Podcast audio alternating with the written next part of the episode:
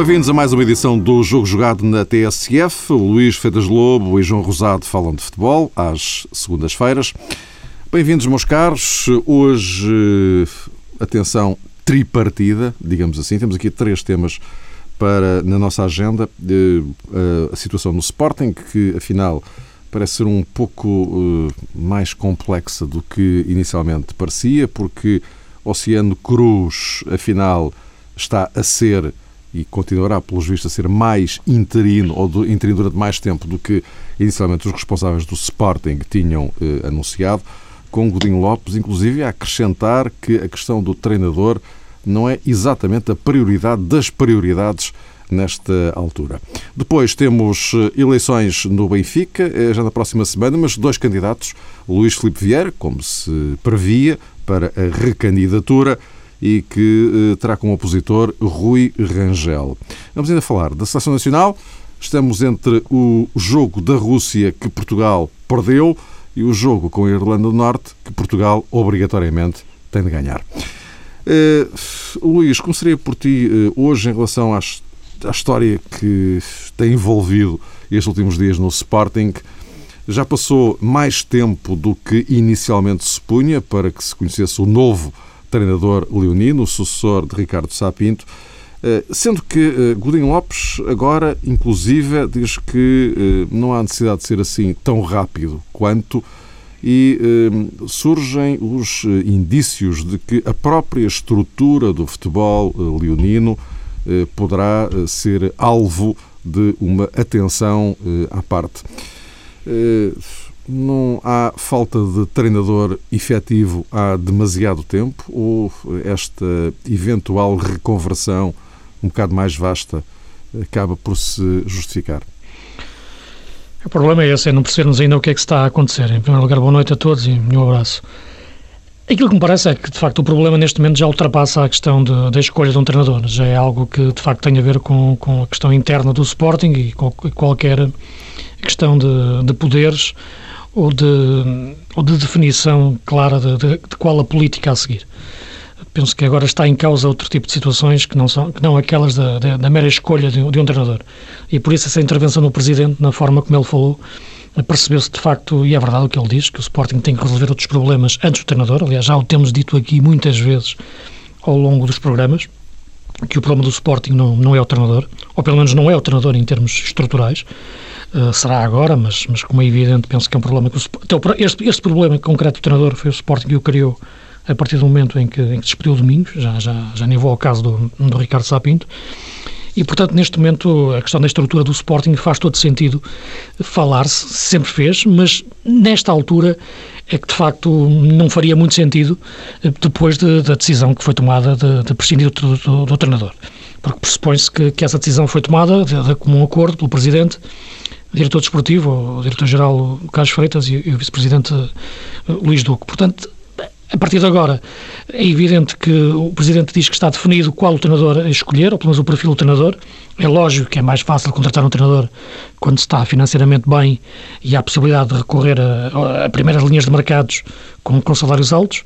Sabemos que o Sporting vive bastantes dificuldades e, portanto, neste momento está encurralado na procura do, do, do treinador. Uh, e, portanto, agora o problema acaba por, devido às divergências que acredito que, que existam, uh, bater na questão da, da estrutura do, do Sporting. Agora, quando eu falo em estrutura do Sporting, eu nunca falei uh, na questão de, de mudar pessoas. Eu penso que o problema, mesmo no caso da estrutura, o problema não são as pessoas, não, não, não é a questão, não, o Sporting não vai resolver o problema substituir o Carlos Freitas e o, e o Luís Duque. O problema, de facto, é substituir uma forma de trabalhar. Portanto, o problema não é substituir pessoas, é substituir uma forma de trabalhar. O Sporting precisa de facto mudar, uh, mudar as paredes, mudar, mudar os locais das portas, mudar as fechaduras e, e, dar a chave só a quatro ou cinco pessoas, no máximo. E, e, e, aí já está o Presidente e as outras duas pessoas que falei, que é o Vice-Presidente e, o Diretor Desportivo. A partir daí parece-me que é, que, é, que é desnecessário existir mais alguém. E tanta gente fala no Sporting desde um Conselho Leonino com, com mais de 50 pessoas, e toda a gente fala e toda a gente aparece nos noticiários a, a falar, e portanto o Sporting necessita de facto de, de se olhar ao espelho em termos de, de, de definição de, comunicação e de poderes, e ficar com uma estrutura muito sólida de apenas quatro pessoas dentro do, do clube, fechada, bloquear essa informação, bloquear as decisões e a partir daí essa, essa estrutura unida e tomar decisões. É nisto que está disposto o Presidente a fazer, é isto que ele, que ele quer fazer, tem condições para o fazer.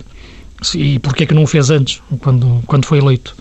Portanto, é isto que neste momento me parece que o Sporting está a debater internamente uh, e isso está, claro, a sobrepor-se à questão do, do, treinador. Só que o timing é, é terrível, não é? porque estamos a disputar uma época, estamos com o campeonato a decorrer, o Sporting está cada vez mais longe do, do primeiro lugar e da, da questão do, do, da Liga Europa e mesmo na questão do, do, do, campeonato, o Presidente já disse que o objetivo é a Liga dos Campeões, portanto já aqui um, um refazer de objetivos e penso que tudo isto, de facto, está, está, está mais uma vez a condenar uma, uma época do Sporting, mais uma vez, e ainda, ainda apenas estamos em, em outubro. Faz sentido debater a estrutura neste momento. Penso que tem-se de debater é a forma de trabalhar. Mais do que as pessoas, é debater a forma de trabalhar do Sporting.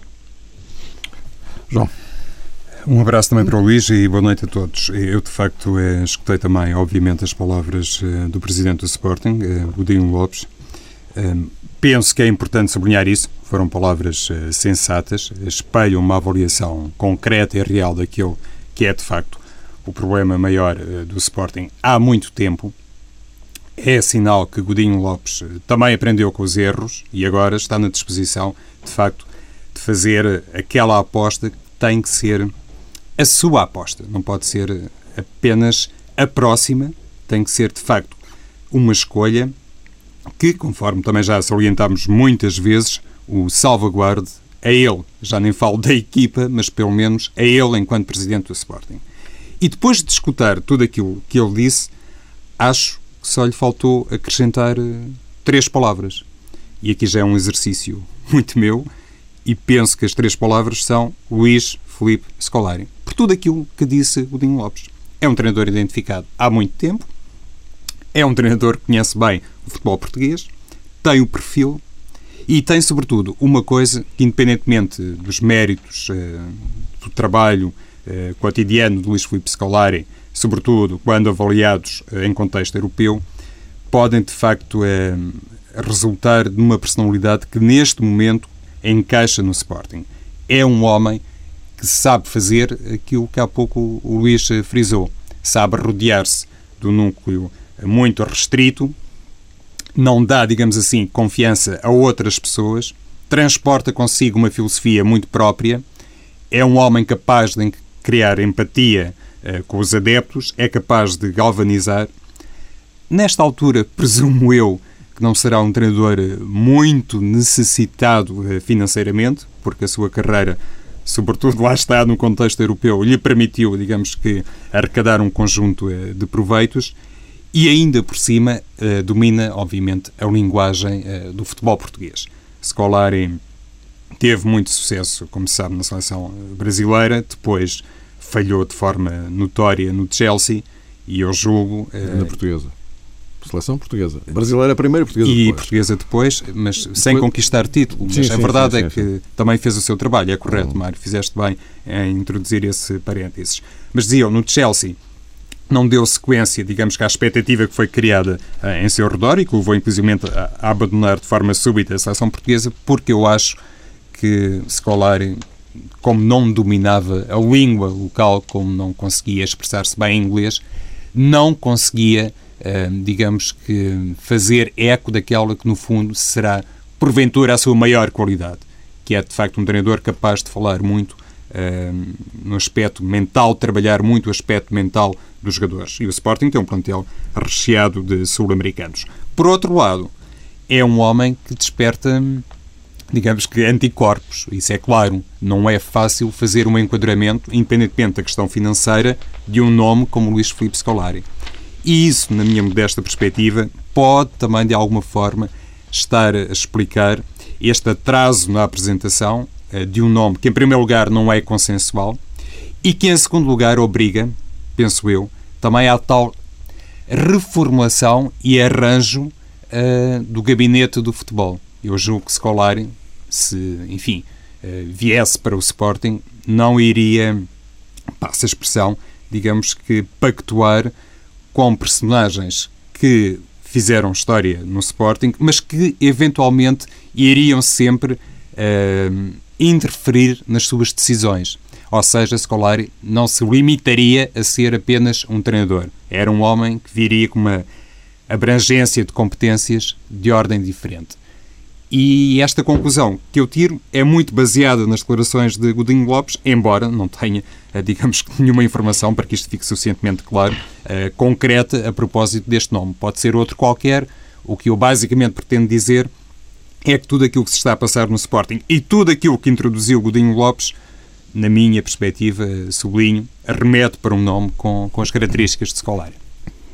Embora, se me permites, Luís, já sei que vai acrescentar, hum, hum, dentro do universo leoninos houve, enfim, algumas eh, reações não propriamente entusiastas perante a O universo leonino, não é? Lá está. É... Não sei quem é que disse, não sei quem é que falou, mas não... o Sporting tem, tem um universo enorme de logo de pessoas a dar a opinião, não é? Portanto, é. é... Não, em relação aos vários nomes que foram surgindo e tal, as pessoas que dizem, ah, escolar e tal, pois, seleção muito bem, mas num clube, enfim, tal, algumas reservas, enfim. Claro.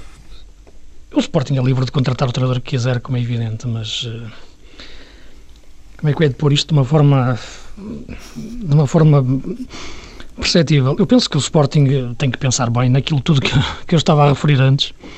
Eh, com esta estrutura eu acho que é, que é muito difícil qualquer, treinador uh, vingar no Sporting, sentir-se bem no Sporting, como dizia, para utilizar as frases, as palavras do, do Presidente. A questão escolar, na minha opinião, eh, é fugir ao problema. Isto é, em vez de se contratar um treinador, está-se a contratar um estado de espírito. Scolari, do ponto de vista de ideias de jogo ou de treinador, do ponto de vista de perceber o futebol verdadeiramente, hum, já deu provas de que está muito longe de ser um treinador indicado para, para o futebol europeu. Uma coisa é treinar uma seleção ou orientar uma seleção, outra coisa é ter visão de jogo do ponto de vista europeu. Penso que, aliás, isso é uma questão que, na minha opinião, até enquadra-se, que é um problema de fundo de todos os treinadores brasileiros. Estão muito longe, muito longe mesmo, do, do que é o treinador europeu em termos de metodologia de treino e em termos de visão de jogo. Eh, e, portanto, eh, um treinador brasileiro como, como Scolari parece-me uma aposta sem sentido do ponto de vista daquilo que é o futebol europeu e do que é o Sporting, na minha opinião. Agora, dentro daquilo que eu disse, é a melhor forma para fugir ao problema. Porque contratar escolar é, de facto, é contratar um estado de espírito, um treinador, como foi quando era selecionador nacional, eh, vivia muito do, do, do, estado de alma que incluía, que, que incutia na, na, nas suas equipas e em, em, todo o público, nos adeptos, nas bandeiras nas janelas, em tudo. Eh, e nesse sentido, alguém que pegue no, no, num clube como o Sport nesta altura, com este tipo de discurso, faz um pouco esquecer todos os outros problemas. Esse ópio de, de, que é escolar enquanto treinador pode de facto ser o melhor para o Sporting nesta altura, fugir aos seus problemas, uh, deixar de pensar eles. Uh, e portanto vejo mais, mais esse, o treinador escolar e mais nesse sentido, de um ópio do, do povo neste momento, do que um pensamento estruturado para o futebol hum, do, do Sporting. Uh, é um treinador que pode ser superior à, própria estrutura, porque ele próprio devora na forma como comunica com, com, com, as pessoas, mesmo que muitas vezes da forma mais, mais, mais demagógica possível, mas consegue de facto chegar às pessoas uh, e muitas vezes chegar aos jogadores do ponto de vista de criar um grupo muito forte.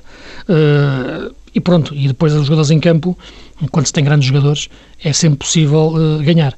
Agora, em termos de construção de ideias, construção daquilo que eu acho que deve ser o edifício do futebol do Sporting, a todos os níveis, penso que contratar Scolari é a antítese de tudo isto que eu referi.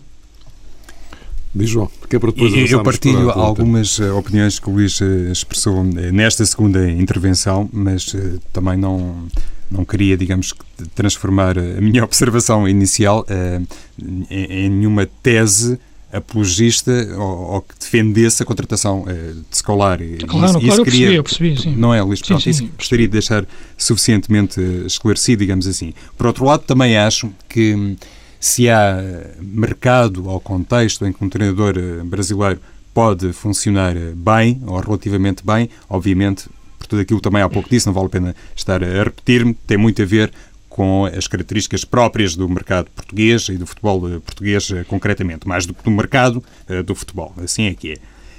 A questão é saber se tudo aquilo que neste momento está a ser decidido pelos dirigentes do Sporting, em concreto, penso eu, pelo presidente do clube, se isso convive com a tal questão que muitas vezes o Luís levanta aqui, que é saber se há condições uh, para se falar num projeto, num grande clube uh, português.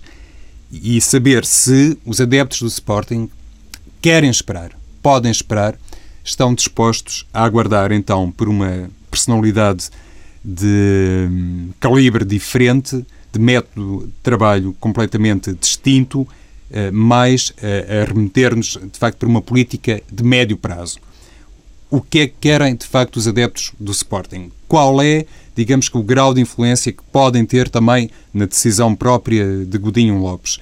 Este Sporting pode esperar ou necessita, se quisermos mais urgentemente, de um treinador, hum, lá está, resultadista, desse, como disse o Luís, eh, estado de espírito de um homem que venha, de facto, potenciar aquilo que eventualmente, digo eu, eventualmente pode estar mal defendido, mal explorado eh, na equipa de futebol do Sporting, que é a vivacidade, a capacidade para criar outra vez um laço muito forte, sobretudo nos jogos caseiros com o público eh, de Alvalade e de dar, por outro lado, um sinal de esperança para o futuro. Se estes valores eh, pesarem mais na balança, se calhar Scolari ou um outro com as características dele pode realmente ser o homem eleito, não é? Caso contrário, o, o Sporting volta ou voltará outra vez uh, a falar uh, num projeto a médio prazo que no passado, é verdade, já foi minimamente montado, alicerçado, lançaram-se bases para essas uh, tarefas, digamos assim, em pensar em resultados dentro de dois, três anos, não foram bem sucedidos. Não significa que isso esteja condenado ou que seja um caminho proibido. Pode dar bem no futuro, mas tem muito a ver com a tal questão da avaliação política do momento para saber uh, o que é que o que é que pode fazer de facto a Godinho Lopes. Bom, propunha-vos que avançássemos para o ponto 2 da ordem de trabalhos, eh, para tentarmos aqui gerir o, o, nosso tempo. Luís, eh, eleições do Benfica, Luís Filipe Vieira recandidato, como se previa. Um homem que conseguiu eh, reabilitar, do ponto de vista da credibilidade, eh, o Benfica, isso é, é, inquestionável. Do ponto de vista de resultados esportivos, eh, ficou aquém daquilo que ele prometera. Vai ter como adversário Rui Rangel, que apresenta esta noite o seu programa eleitoral. De resto, à hora que este programa está a ser gravado, obviamente não sabemos exatamente o conteúdo, eh, mas eh, fica um pouco a ideia que das duas uma, ou existe uma proposta realmente alternativa e de que forma é que ela pode ser execuível, eh, ou então, Luís, estas eleições serão mais do mesmo, embora Vieira claramente parte em vantagem, até porque conseguiu trazer para o seu lado uma figura que era talvez o peso pesado, o grande peso pesado da oposição, José Eduardo Muniz. Sim, como é evidente, eu penso que vão, vão realizar-se eleições, mas não se vão disputar eleições no, no Benfica. Penso que não está em causa em nenhum momento a eleição, de, a reeleição do presidente Luís Filipe Vieira. Penso que isto é, é claramente, na minha opinião, um dado adquirido, mais ainda depois de, de facto, de ter puxado para o seu lado o homem que, que há três anos, portanto, nas últimas eleições, se ameaçava ser o principal eh, adversário, o Eduardo Muniz, não é? Que naquela altura nem sequer... Seria, isso, se eu me lembro que seria, aliás, ele próprio o disse na, naquele discurso, candidato, não... que seria candidato se as eleições não tivessem sido uh, antecipadas Exatamente. e, portanto, não tinha tempo suficiente para uh, montar, digamos que, a lista que, que, que desejaria, mas Exato. que se não fosse isso, teria sido candidato. Exato, e naquela altura uma intervenção muito lúcida, porque não teve tempo claro. para, para organizar na, a sua lista e a e o projeto da forma como queria apresentar aos sócios. E, portanto, naquela altura não apareceu, não, não apresentou a candidatura, agora aparece junto de Filipe Vieira, uh, pelas razões que, que, que, ele certamente terá razões para isso e, poderá explicar melhor, como é evidente. Uh, e, portanto, a partir daí penso que no, Benfica não haverá dúvidas na reeleição do, do, do presidente Filipe Vieira por mais respeito que, tinha, pelo, que tenho pelo, pelo, pelo juiz Rui Rangel. Agora, aquilo que me parece é que no Benfica existe uma coisa que é clara e isso também funciona para o Sporting, porque independentemente do Sporting ter ganho o mesmo número de títulos que o Benfica no, nos últimos 15 anos, é? A, a verdade é que há uma liderança forte no, no, no Benfica há uma, uma, definição clara de quem manda e, e daquilo que é uma estrutura uh, que pode-se criticar opções, pode-se criticar muitas coisas, mas não se pode criticar a falta de liderança uh, no Benfica, não se pode acusar o clube disso. Uh, Vieira tem isso, conseguiu no Benfica o Benfica também era difícil, também havia muito. O universo benfiquista, para, utilizar o termo que há pouco tu utilizaste, também falava muito. Não tinhas dificuldade em encontrar para o jornal do meio-dia e meia sempre gente do Benfica para dar opiniões. Agora é mais difícil, tens que recorrer sempre àquelas figuras dos anos 80. Uh, eh, no Sporting é, é, uma lista enorme, da A a Z, tens, tens escolhes, é, é, tens dificuldade em escolher quem. No, no caso do, do, do, Benfica, há de facto uma definição clara de uma política de liderança. Uh, e mesmo a questão do estado de ânimo como um treinador, uh, Vieira já caiu nessa ratoeira quando contratou Camacho. É? Naquela altura ele percebeu que o Camacho é uma espécie de escolar espanhol, hum. na minha opinião. Uh, e, portanto, naquela altura, quando ele despediu o Fernando Santos ao fim da primeira jornada e contratou Camacho, rapidamente percebeu que tinha contratado um estado de espírito em vez de um treinador e portanto o Sporting pode espalhar um pouco, pode se espelhar um pouco nisso, na minha opinião. Mas sem fugir às eleições do Benfica, que é, que é o que estamos a falar, penso que a eleição de Felipe Vieira não, não oferece uh, dúvidas. Uh, e agora vamos perceber o que é que será este Benfica a partir de agora percebendo que este é o último ano de Jesus, pelo menos com, com, com contrato, é um ano muito importante para o Benfica conseguir uh, resgatar o título uh, sem se dispersar com, com devaneios europeus como, como os admitiu da época passada, mas com uma liderança forte. Isso é que me parece importante salientar, porque só assim é que se consegue alicerçar um clube e, e Vieira pegou no clube depois de Vale Azevedo. É o que houve o Vilarinho, entretanto, como é claro, mas foi a partir de Vieira que o Benfica resgatou o prestígio que tem e o clube que é. Agora, os títulos e ganhar ou perder, isso é outra questão, já é, já é debater o futebol em si, como debatemos todas as semanas. Em termos de liderança, o Benfica neste momento tem, tem, tem uma liderança clara e forte no, no Presidente Vieira. Pois, eh, eu gostaria de começar a pronunciar-me sobre esta questão em torno das eleições do Benfica, eh, retomando aquilo que disse a semana passada, quando frisei que, na minha perspectiva, existia falta de coragem na oposição uh, no Benfica e, concretamente, na oposição que se poderia ou não perfilar para enfrentar uh, o Luís Filipe Vieira, como toda a gente tem a noção, é de facto um homem que tem, uh, digamos que, o favoritismo todo do seu lado. E, nesse sentido, penso que é obrigatório da minha parte tirar aqui o chapéu ao juiz Rangel, porque de facto assumiu essa coragem entrou, uh, digamos que nesta corrida, sabendo de antemão, não, não quero fazer aqui prognósticos, não é de facto a minha especialidade, muito menos sobre estas matérias que têm a ver com personalidades da vida portuguesa, mas sabendo de antemão, dizia eu, que dificilmente será eleito presidente do Benfica. Por um conjunto de razões que já foram mencionadas. Há três anos ou mais, uh, Rui Rangel estava ao lado de José Eduardo Muniz. O tal peso pesado que falava o Mário Fernando mudou-se de armas e bagagens para a lista que está, eh, digamos que, no poder de Luís Filipe Vieira e seria extraordinariamente fácil uh, Rui Rangel, digamos, permanecer ele próprio uh, na sombra, ficar, digamos que, quieto à luz do desmembramento de um movimento que passava por uh, vencer, nem mais, as eleições do Benfica. Ele, Rui Rangel, não tomou essa decisão aventurou-se, na minha opinião, tarde demais. Já tinha sublinhado isto a semana passada, independentemente de desconhecer uh, eventuais uh, nomes. Mantenho, digamos que, essa leitura.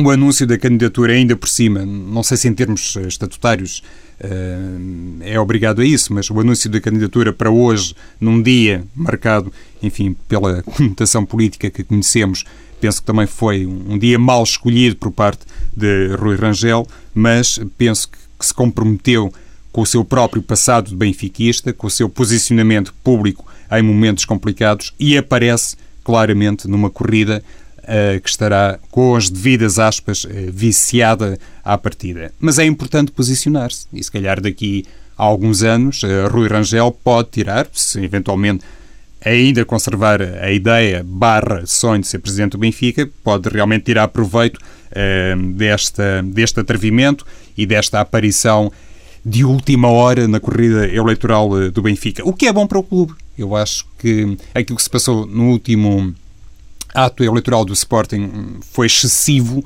ter 3, 4, 5 candidatos é demais, mas ter Vieira a concorrer eh, sozinho, obviamente não, não respeita, lá está, o tal passado do Benfica, que foi sempre um clube uh, diferente nessas uh, matérias. Não seria uma eleição, seria um plebiscito. É isso, Mário. Há pouco faltava-me a palavra para acrescentar esse dado, mas tenho basicamente essa opinião. Acho muito curioso também a forma, sobretudo olhando para algumas notícias que eu presumo claro, serem verdadeiras, a forma como Luís Filipe Vieira uh, estará prestes, ou já recrutou mesmo Nuno Gomes como digamos, eh, nome integrante da sua lista, depois de tudo aquilo que aconteceu eh, no passado, não apenas com o passado de Nuno Gomes no Benfica, mas sobretudo com o passado de Rui Costa. Rui Costa foi também, toda a gente penso que tirou essa ilação, uma arma mediática eleitoral de Luís Filipe Vieira, e agora até já tem sido o nome de Rui Costa apontado precisamente para figurar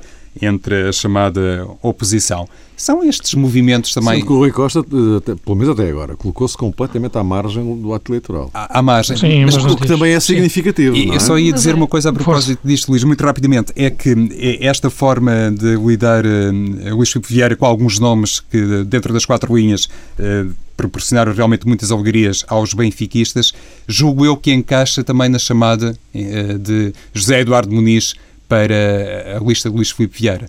Quer dizer, neste momento Sim. já ninguém consegue recuperar aquela ideia que um dia Rui Costa poderá ser o homem indicado por Vieira para ser presidente do Benfica. Esse homem um dia, inevitavelmente, atrevo-me a dizer, uh, será José Eduardo Muniz. Sim, mas como o Rui Costa também não vai fazer nenhuma declaração de certeza absoluta contra, contra o Presidente Vieira. Né? Eu penso que tudo isto que estás a referir, a questão do Rui Costa, a questão do Nuno Gomes, a questão de Gerardo Muniz, uh, tudo isto, de facto, é, são sinais da tal liderança forte que, do Presidente do Benfica. Uh, como até agora só tinha visto e só vimos num, num, clube em Portugal que é, que é o Porto. E mesmo até as grandes figuras do, do Porto, quando, quando saem, nunca saem a dizer mal da casa onde estiveram. Vitor Bahia, por exemplo, saiu do Porto há pouco tempo, porque entendia fazer outras coisas na vida em termos de futebol. Uh, eh, e não ouvimos nenhuma palavra dele em relação a onde saiu. E penso que o Rui Costa irá fazer a mesma coisa se entender, se for esse o passo melhor, melhor, melhor para ele. Tudo isto são sinais de uma liderança forte, como até agora só tinha visto num clube, que, eh, aqui no Porto, uh, e penso que no Benfica a única diferença, claro, e é uma, uma, uma única enorme, é a questão dos títulos, não é? Uh, é a questão de ganhar campeonatos que é, que é a enorme diferença. Agora, em termos de liderança, penso que aí está é inquestionável, tudo isto são sinais disso. Portanto, vão, realizar, vão realizar-se eleições, mas não, está em causa, na minha opinião, a, a disputa uma, da eleição do Presidente Luís Filipe Vieira. Bom, meus caros, eh, também temos os próximos dias para ir, enfim, avaliando o, o evoluir da, da, situação nesta, nesta contagem decrescente para as eleições do, do Benfica, de 26 de outubro. Uh, Seleção Nacional. E, uh, João, a seleção perdeu na Rússia. Uh, amanhã tem que ganhar obrigatoriamente a Irlanda do Norte. É claro que, apesar de estarmos na terceira jornada, e não sei se vocês concordam comigo, apesar de estar na terceira jornada, a situação já obriga a alguma reflexão. Ou seja, estamos num grupo em que Portugal e Rússia, desde o início que se percebeu que iriam decidir entre eles quem ganharia o, o, o grupo, o resto, é evidente que o resto não é paisagem, mas está a milhas destes dois, e em duas jornadas apenas viu-se a diferença, cinco pontos cavados para todos os outros. E, portanto, os confrontos diretos entre Portugal e a Rússia iriam adquirir uma importância muitíssimo maior do que teriam já de per si. O facto é que no primeiro confronto Portugal perde, eh, agora não pode falhar rigorosamente nada até receber eh, a Rússia. Ehm, eh, não sei se concorda comigo ou não. Eh, em relação ao jogo de Moscovo, eh, voltou outra vez o fantasma da necessidade de um plano B, que parece que Paulo Bento não tem. É mesmo, é mesmo isto, João? Plano B, que agora terá que ser o A no desafio frente à Irlanda do Norte. E estou a dizer isto porque Portugal, obviamente, perdeu os três pontos e perdeu dois jogadores, não é, Mário? Já se sabe que Raul Meireles foi anunciado logo como baixa de última hora para o desafio em Moscovo, mas entretanto perdeu eh, Fábio Coentrão. E é curioso que aqui há uma semana falávamos precisamente eh, na ausência de Eliseu, no leque de escolhas de Paulo Bento, e faz... E Eliseu continua de fora e veio o Nelson. Pois é, isso é que é um mais um, mais um adaptado à esquerda. Mais um, e, e Eliseu penso por aquilo que está a fazer desde a primeira hora, olhando aqui para este plano de trabalho. Mas ele não tem, não tem jogado lateral esquerdo. Não, não tem, Luís, mas se formos por sim, aí, sim. há muitos jogadores da seleção claro, que teriam que ser reinventados. Sem dúvida, sem dúvida, mas não tem jogado lateral, sequer tem jogado a médio. Sim, e a marcar golos, atenção. Sim, e grandes golos, exatamente. Uh, mas dizia... Já, já agora, sim. Desculpa, desculpa lá, eu não queria... Não, é só porque isto... Avança, Mário, avança. Não, é, não, faria, não faria mais sentido um, um Eliseu do lado esquerdo de, da defesa portuguesa até para preencher os espaços do Ronaldo quando ele flete para dentro. Fiquei, Ora porque, bem, falaste em plano B, por, não é, Mário? Pois, e se olharmos para o perfil... Poderia também passar por aí. Penso que sim. Eh, claro que tem o seu eu, critério, não... o Paulo Bento, e, e, nem sequer precisa, e, e, não faço parte daquele grupo que acha que o selecionador tem que explicar porque é que disse bom dia ou boa noite ou porque é que escolheu A ou B, C. Acho que não, não, não podemos ir por aí. Agora, tenho a minha opinião e, obviamente, estou, estou a dá-la. Olhando até para o perfil de Fábio Coentrão, eu acho que Eliseu é um jogador enfim, até decalcado desse perfil. Pode uhum. ser precisamente uma arma importante dentro de tal enquadramento eh, estratégico diferente que Paulo Bento muitas vezes até recria com o 4-1-3-2 eh, na seleção portuguesa e que tem outras nuances,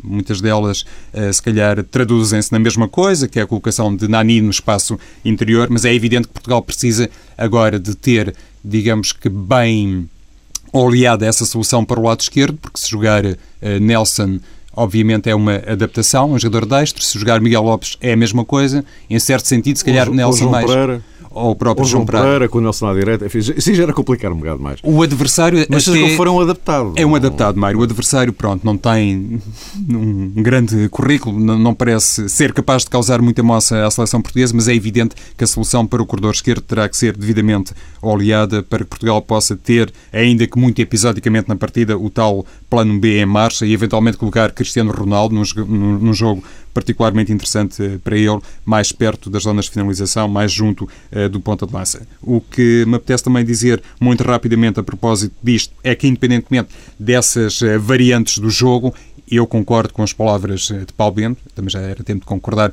com alguma coisa, já agora, quando fez a defesa do grupo, quando defendeu o Ruben Miquel, eu também acho que é extraordinariamente redutor entregar, digamos que a explicação da derrota em, em Moscovo ao erro de, de Ruben Miquel, que se tratou uh, de um erro gritante, mas uh, o coletivo está lá para resolver esses problemas, mas a defesa do grupo que fez Paulo Bento, bem ao seu estilo, encaixa naquilo que tem sido o seu comportamento como treinador e penso que cai bem numa altura em que também é importante as pessoas considerarem que nada está absolutamente perdido. Esta questão para mim é nevrálgica e numa altura também em que se pensa em muitas coisas e nós enquanto comentadores também ajudamos a lançar, digamos que algumas achas para a fogueira, acima de tudo, gostaria de reter este pormenor é bom para Paulo Bento também ter a noção e fazer passar essa palavra no balneário que não pode agora de repente tudo ficar em equação e independentemente das nuances do plano B, o, o que importa verdadeiramente é, é que o plano A uh, funcione como não funcionou contra a Rússia. Como é um não funcionou. Exato. Luís, o que é que te parece isto tudo? Várias questões. A questão do, do, do plano B, do, estamos a falar de um sistema tático alternativo que, que, a seleção possa deitar mão no decorrer do jogo. É mais isso que estamos a falar, ou para um adversário? Sim, sim, é isso que estamos a falar. Sim, o Eliseu só veio aqui sim, por sim, gasto, não é? é? Até pela questão da lesão do, do Fábio Coentrão. Uh, e é, é, debatível a questão do, do Eliseu, porque, enfim, eu penso que, ou, ou, ou do Nelson, prefiro sempre jogadores que estejam, estejam a jogar na, no lugar para, para o qual são, são convocados, uh, independentemente das boas exibições do Eliseu. Agora, uh, a questão do plano B, na minha opinião, é, era, era necessário termos outro tipo de jogadores, uh, outro tipo de médios mais, mais criativos que falta ao futebol português atualmente. Falta criatividade ao nosso meio campo e isso o Paulo Bento não, não, consegue, não consegue inventar. a outra questão que se coloca sempre em relação ao plano B é a hipótese de nós jogarmos com, com dois avançados. Eh, com dois pontas de lança, termos ali uma, uma, uma maquilhagem de 4-4-2, o que me parece também difícil neste momento em função dos avançados dos, dos pontas de lança que temos. Penso que muitas vezes, na minha opinião, o plano B de Portugal nesta altura, sobretudo coloca-se quando estamos frente a adversários muito fechados, como é que entramos lá, passa muito pela questão de poder jogar Ronaldo perto da, do ponta de lança. Uh, não é como já sabem, já o disse várias vezes, eh, a solução que eu mais gosto de ver o Ronaldo jogar, a posição em que gosto de o ver jogar, mas não me parece que exista neste momento outro, outro plano B eh, em termos de, de, ofensivos, quando é um plano B, é um plano B atacante, eh, para, para, para Portugal poder se aproximar mais da, da baliza neste tipo de jogos. Quanto à Rússia, Para terminar, penso que é uma vitória tática da equipa de Capelo. De facto, como aliás eu dizia a semana passada, quando conversávamos no nosso programa, foi uma Rússia, de facto, de bloco baixo e contra-ataque, e ainda por cima faz o gol logo aos 5 minutos e a partir daí sentou-se atrás. Jogou à italiana no sentido eh, conservador do termo e, e taticamente não, não, cometeu erros, de facto, a defender e, portanto, ganhou bem o jogo, nesse ponto de vista tático. Eh, em relação ao jogo da manhã, ao contrário do que tem dito o Paulo Bento, a questão dos golos uh, é muito importante. É. Uh, é. muito importante mesmo, porque é um grupo muito fraco, o nosso grupo. Penso que é perfeitamente natural, normal, Rússia e Portugal ganharem os jogos todos, a Israel, Irlanda, Azerbaijão e Luxemburgo. E lembro que o jogo mais difícil, teoricamente, é o jogo fora em Israel, e a Rússia já lá ganhou 4-0. Uh, eh, e, portanto, eu penso que, que o jogo com a Irlanda amanhã é muito importante nós ganharmos. Acho que vamos ganhar, porque a Irlanda, de facto, é uma seleção de, de, terceira linha e temos que ganhar com golos. Temos que fazer golos uh, com uma goleada forte uh, para marcarmos diferença em termos de gol avaragem, porque eu acho que pode ser decisivo, não digo que vá ser, mas acho importante. Eu acho que o Paulo Bento disse isto, que é importante ganhar primeiro, uh, mas dentro dele sabe que é muito importante, de facto, marcarmos golos para, para a gol avaragem no, no final, se for necessário. Este jogo é ideal para marcar diferenças.